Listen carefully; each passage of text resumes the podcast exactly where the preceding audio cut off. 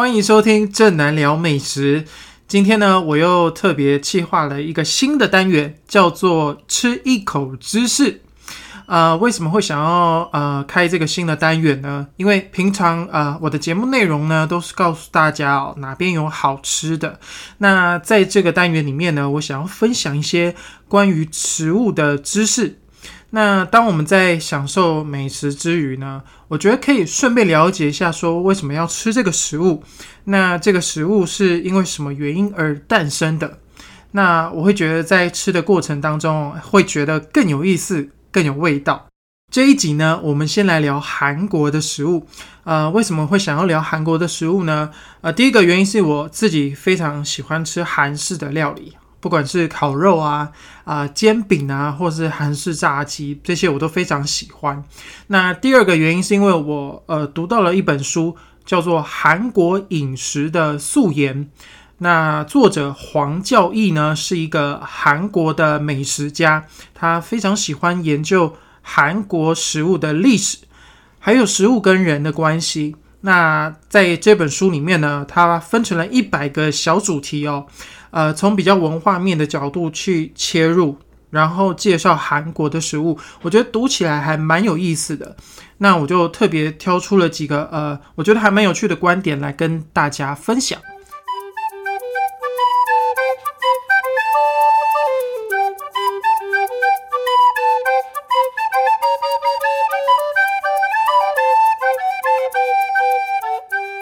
一开始呢。我们就先从韩国人的餐具聊起。在台湾哦，只要你有去过呃强调很正宗的韩式餐厅用餐的话啊，你会发现他们的餐具基本上一定都是用呃不锈钢的扁块。那对于台湾人来说，平常用的都是呃圆筷或者是呃木头的筷子哦。那用到这种韩式的扁块的时候，一定会觉得有点不太习惯，因为拿的时候就觉得呃没有那么顺手甚至在夹菜的时候也会觉得哎不是那么好夹，呃，但是为什么韩国人呢会用这种扁块呢？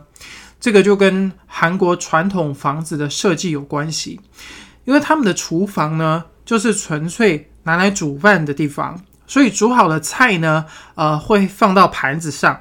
然后再端到房间或者是客厅啊去食用，所以因为有这个移动的过程啊，如果你用的是圆块的话，它在盘子上就有可能会滚动啊，那就有可能会掉到地上。所以如果是改成用这种扁块的话，它放在盘子上啊，就会呃稳当许多，就不会滚来滚去。那另外还有一个原因就是，韩国有很多的食物啊是。呃，很大一块，几乎是用食呃食材的原型去烹煮的，譬如说呃人参鸡啊，啊或者是排骨肉啊，这种就是非常大块的食材。那甚至是整片的泡菜，其实你直接直接吃的话不好入口。那扁状的这种筷子呢，它就可以呃很方便的从呃两端去把食物撕开来。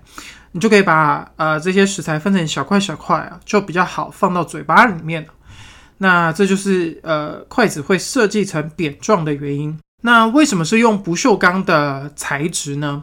那当然最重要原因就是为了环保。那韩国政府其实是禁止呃餐厅提供免洗的餐具哦，所以他们的筷子大多都使用不锈钢啊或者是金属的这个材料制成的。因此韩国人习惯用。不锈钢的扁块啊，就是这些原因。那还有一个有趣的地方啊，不像台湾人吃饭，其实基本上有筷子就够了。早期韩国人吃饭呢，筷子跟汤匙是一定会拿来并用的哦。有一种说法呢，是受到儒家思想的影响。宋代理学家朱熹就曾经有说过：“凡饮食，举持必自助。”就是吃饭的时候呢，拿起汤匙的时候，一定要把筷子放下来。举箸必置匙，就是你拿起筷子的时候呢，一定要把汤匙放好。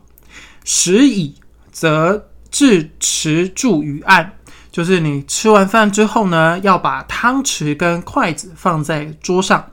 所以韩国人呢，就是会用同一只手。用筷子拿来夹菜，用汤匙呢来舀饭吃，或者是喝汤，都是用同一只手。不过现代的韩国人呢，其实已经没有重视这种传统礼仪了，一样也会用筷子舀饭来吃，汤匙的使用率呢，其实也慢慢减少。不过在韩国呢，有很多汤类的料理或者是汤饭，其实你用一只汤匙呢，就能把整顿饭吃完，所以汤匙在韩国外食的使用率啊，还是很高的。那我记得呢，之前我一个同事他去韩国玩了之后呢。他特地带了韩国的汤匙回到台湾当伴手礼送给我。那那时候我就很纳闷，说：“哎，为什么会是送汤匙当伴手礼？”那今天呢，我我看了这本书之后呢，就可以了解说：“哎，其实它也算是一个蛮代表韩国特色的一种小东西。”那实际上拿到这个韩国汤匙之后呢，其实我觉得它还蛮实用的，因为跟台湾的汤匙比较起来，它的握柄会比较长，然后它的这个用的材料蛮坚固的，不太会变形。那我觉得它拿来吃一些呃锅物，或者是你用一些比较深的容器去装汤的时候。太短的汤匙其实不好用。那像这种韩国的长长握柄的汤匙呢，我就觉得它非常好去舀汤或者是舀料，吃的时候就会觉得呃蛮好用的。所以我觉得呃韩国的餐具真的是蛮有一个特色的，跟其他呃亚洲民族用的这个餐具有一个区隔性，还蛮有意思的。第二个主题呢，我们就来聊辣椒。到底为什么韩国人这么爱吃辣？什么料理都要加辣椒呢？像是韩式炸鸡啊、春川辣炒鸡啊、部队锅，这些都是加了蛮多辣椒粉的一些料理。那原因就是因为在吃饭的时候呢，为了要多吃一点饭哦，才会有体力工作。那要吃的多，就一定一定要有咸味，要有盐巴。但是呢，早期的盐巴比较贵，所以韩国人呢就改用辣椒煮成辣辣的食物来配饭哦，才衍生出之后会有这些泡菜啊腌制物。那改用辣椒粉呢，其实盐巴就可以少用很多。那再加上辣椒有防腐的效果，它可以延长食物的期限。那即使后来盐巴呃变多了，呃方便取得了。然后呢，也卖的比较便宜哦。但是因为已经养成吃辣的习惯，甚至到有点啊，好像中毒的这种程度。那再加上寒战之后呢，一般人只能取得比较低价的食材，那就会用大量的辣椒呢去掩盖这些食材比较不好的味道。那加了糖跟盐之后呢，又会变得更好吃。所以韩国的料理呢，才会呃，几乎什么样的这个。品相呢都会放辣椒。那我自己实际去了两趟韩国，我发现他们的辣呢，其实真的都是那种喷火的程度，哦非常非常的辣，甜味的感觉比较少，不像台湾的韩式料理，其实都有经过改良，因为台湾人可能没有吃的这么辣。那像我之前去韩国。呃，金鸡到采访的时候呢，我就在一个传统市场里面吃到一个还蛮有名的部队锅专卖店。那他在墙上呢就贴着两种菜单，那一个是给韩国人吃的，一个是给外国人吃的。那一问之下说，它最大的差异就是它的辣度是不一样的。外国人的这一款呢，就是不会做的那么辣。但是我记得那一次吃的时候，我印象中还是非常辣哦，大概有到呃中辣的程度。那其实我已经算是还蛮爱吃辣的人哦，我觉得那个辣度还是呃不是那种微微辣的感觉。所以在韩国呃吃饭的时候啊，吃他们的料理的时候，其实你只要点到这种有有辣的菜，基本上它的辣度都是还蛮高的。那就是要非常小心的吃哦，不然你一呛到就完蛋了，你一定会咳个不停。那既然说到部队锅，你知道这一道料理最早的做法，它是用厨余做成的吗？啊，因为在韩战的时候呢，人民是非常穷困的，那当时就是有这个美军驻扎在韩国嘛，那美军部队呢就会有拿出这些剩菜剩饭。那里面就会有肉块啊、火腿啊跟香肠。那还会有一些可能像沙拉跟面包的碎片。那因为人民太穷了，所以就把这些剩余的食物呢放到锅子里面哦，煮成大杂烩。那当时美军是称作联合国军，所以一开始这道料理呢，其实它的名字叫做联合国汤。那到一九六零年代之后呢，韩国人就不会再用这些厨余制作部队锅，那而是从美国的部队呢偷偷带一些火腿、香肠出来然后再加一些泡菜煮成火锅。直到一九九零年代的末期呢，才统一称作这个料理叫做部队锅。虽然这个食物呢，其实会勾起蛮多人哦，这个韩战爆发之后的一些蛮悲伤啊、很惨烈的一些记忆，但是很多人呢，还是会觉得这个味道啊，就是掺着一些呃对原乡的一些回忆。那也会有蛮多的韩国人会很自豪的说：“哦，这个部队锅的味道其实就是韩国人的味道。”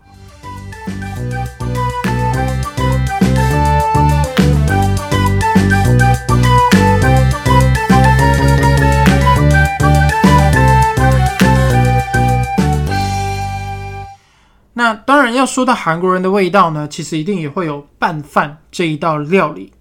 那这一道食物的原型啊，其实跟拜拜有关系。呃，早期韩国人在祭祀的时候呢，会准备了很多的素菜。那拜拜结束之后呢，就会把这些素菜呢跟饭拌在一起吃，那味道也特别的好，所以人们就把这种呃熟菜拌饭哦，当做是一种美食。那其实这个概念呢，跟我们在清明节包润饼的时候也有一点像哦，也是准备了非常多的蔬菜啊啊很多种的配料，然后然后再用这个润饼皮呢，把这些配料卷在一起，然后用来祭拜祖先。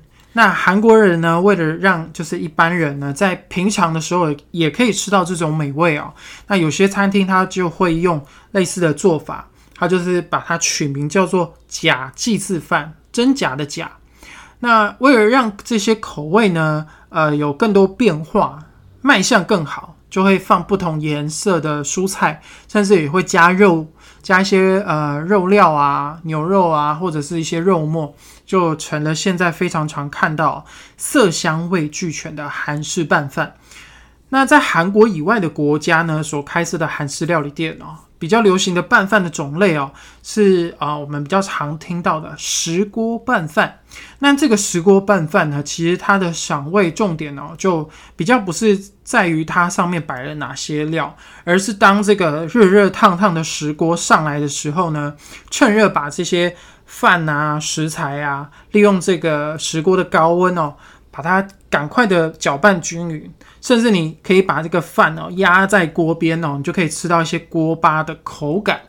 那其实吃这一道石锅拌饭的时候，更重要的赏味重点就是它发出的这个哔哔的声音哦，还有这个飘出来的香气。那这种拌饭呢，跟韩国人脑海里记忆里面的那种传统祭祀用的拌饭呢，味道又是啊比较不太一样的。那如果说呢，最代表韩国人的食物是什么呢？绝对是泡菜啊！泡菜对韩国人来说已经是超越喜好了，它已经说是一个呃，算是民族认同的一个象征哦。在一九九四年的时候，他们甚至还曾经有一个泡菜宗主国宣言。那韩国人为什么要发出这个宣言呢？就是希望啊。呃，在日本流行吃泡菜的时候啊，韩国人可以对外宣宣告，其实泡菜是韩国人的食物，因为这个泡菜呢，对他们来讲啊，是他们的文化，是他们的灵魂。那甚至在一九九八年的奥运会上啊。因为这一年的奥运呢是在韩国的汉城举办，也就是现在的首尔。那当时的电视广告呢，就强力的播送外国人在吃韩式泡菜啊，吃的津津有味的样子啊。那为了就是呃告诉大家啊，这个泡菜啊，基本上就等于韩国人。那韩国人可以靠这个泡菜啊，让呃世界各国的人都可以喜欢上这个食物。那就是也是展现了呃韩国人的一个自信，就是认为韩国的文化绝对可以成为世界文化的核心之一。那比较有趣的地方是哦，其实韩国人连拍照的时候都是要喊泡菜 kimchi，就是不是喊 cheese 啊，不像西方人可能是喊 cheese 的英文。那喊 kimchi 的时候呢，其实就是会有一个微笑起来的角度。那虽然这个角度呢，不会比你喊 cheese 的时候呢，呃，嘴角上扬的角度更大，但是韩国人不 care，因为泡菜就是他们的文化代表，那也算是一种自我民族认同的展现吧。那以上这些呃，我觉得还蛮有趣的小知识呢，就是我在《韩国饮食的素颜》这本书里面呢，看到很有趣的观点。那想说跟大家分享一下，那喜欢韩式料理的人呢，我我也蛮推荐可以买这本书来看哦，因为里面有非常多韩国食物的历史起源，我相信可以呃解答我们对于韩国食物的一些疑惑，包含可能为什么要吃这种食物啊，它跟韩国人的关系又是什么，内容都非常的轻松，而且我觉得很好的阅读。如果你喜欢吃一口知识这个单元的节目内容，欢迎你们留言告诉我。那我也会继续寻找呃有趣的食物知识跟大家分享。谢谢你们今天的收听，我们下一次见喽。